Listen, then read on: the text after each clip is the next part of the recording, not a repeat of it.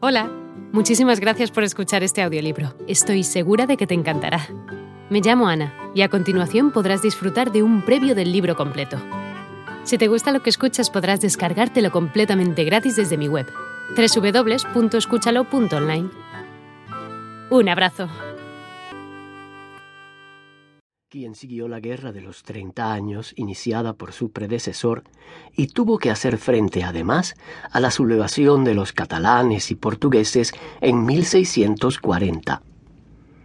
No obstante, Felipe IV fue un decidido protector de las artes y las letras, que experimentaron un auge extraordinario durante su reinado. Felipe IV muere en 1665 y lo sucede Carlos II. Este monarca, débil y enfermizo, no supo resistir las influencias de otros países que aprovecharon la oportunidad para menoscabar lo que quedaba del imperio español. En 1668 se ve obligado a reconocer la independencia de Portugal, que se había separado de la corona española en 1640. Diez años más tarde pierde el Franco Condado, que pasa a Francia, y en 1684 pierde el Luxemburgo. Si bien estuvo casado dos veces, Carlos II no tuvo hijos. Al morir en 1700, deja el trono de España a Felipe de Anjou, segundo nieto del rey Luis XIV de Francia. Con ello termina el reinado de la Casa de Austria en España, y cae el telón sobre el maravilloso espectáculo del siglo de oro español.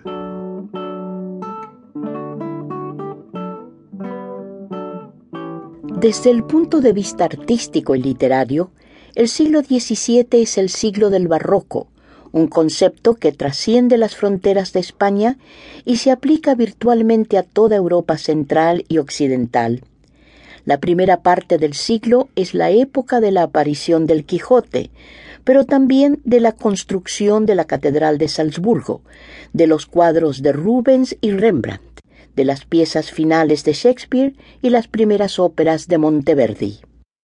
Más adelante surgen las obras maestras de Velázquez, que es nombrado pintor de la corte de Felipe IV en 1623 se construye el primer teatro de la ópera en Viena y se inaugura la fachada de la Basílica de San Pedro en Roma, donde Bernini asume la dirección de los trabajos aún pendientes. En 1662 comienza la construcción de Versalles por órdenes del rey Sol Luis XIV. En 1670, Vermeer pinta El collar de perlas y en 1685 nacen Johann Sebastian Bach, Georg Friedrich Handel y Domenico Scarlatti. Es este el siglo en el que la arquitectura abandona la sobriedad de líneas para lanzarse a un frenesí ornamental cada vez más impresionante, tal como se observa en la Catedral de Santiago de Compostela o en la iglesia de San Nicolás de Praga. En la literatura, el equilibrio clásico entre fondo y forma se inclina en favor de la segunda, hasta que llega a decirse de algunos poemas barrocos que la forma es el contenido. La intensidad de los efectos poéticos, la acumulación de los detalles ornamentales, el dinamismo de la composición y el empleo de los contrastes como uno de los recursos más frecuentes son características típicas del barroco literario. Si el clasicismo puede considerarse como un lago de aguas claras y serenas, el barroco es un mar bravío, cuyas encrespadas olas se elevan portentosas y golpean todo lo que encuentran a su paso.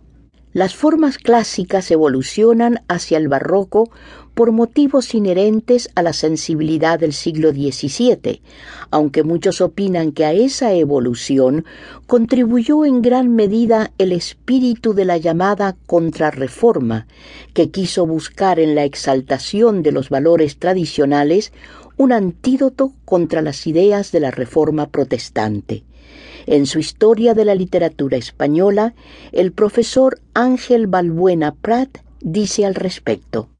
Un concepto del barroquismo quiere vincularlo a motivos ideológicos de los países de la contrarreforma, por diferenciación de los países protestantes nórdicos.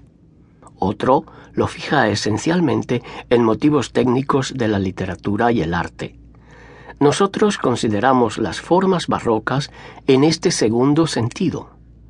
Creemos que el fenómeno de la evolución de las formas del Renacimiento en la estilización, el dinamismo. Hola de nuevo. No está mal para ser solo una pequeña muestra, ¿verdad? Si te ha llamado la atención, recuerda que encontrarás este audiolibro completo y gratis en www.escúchalo.online.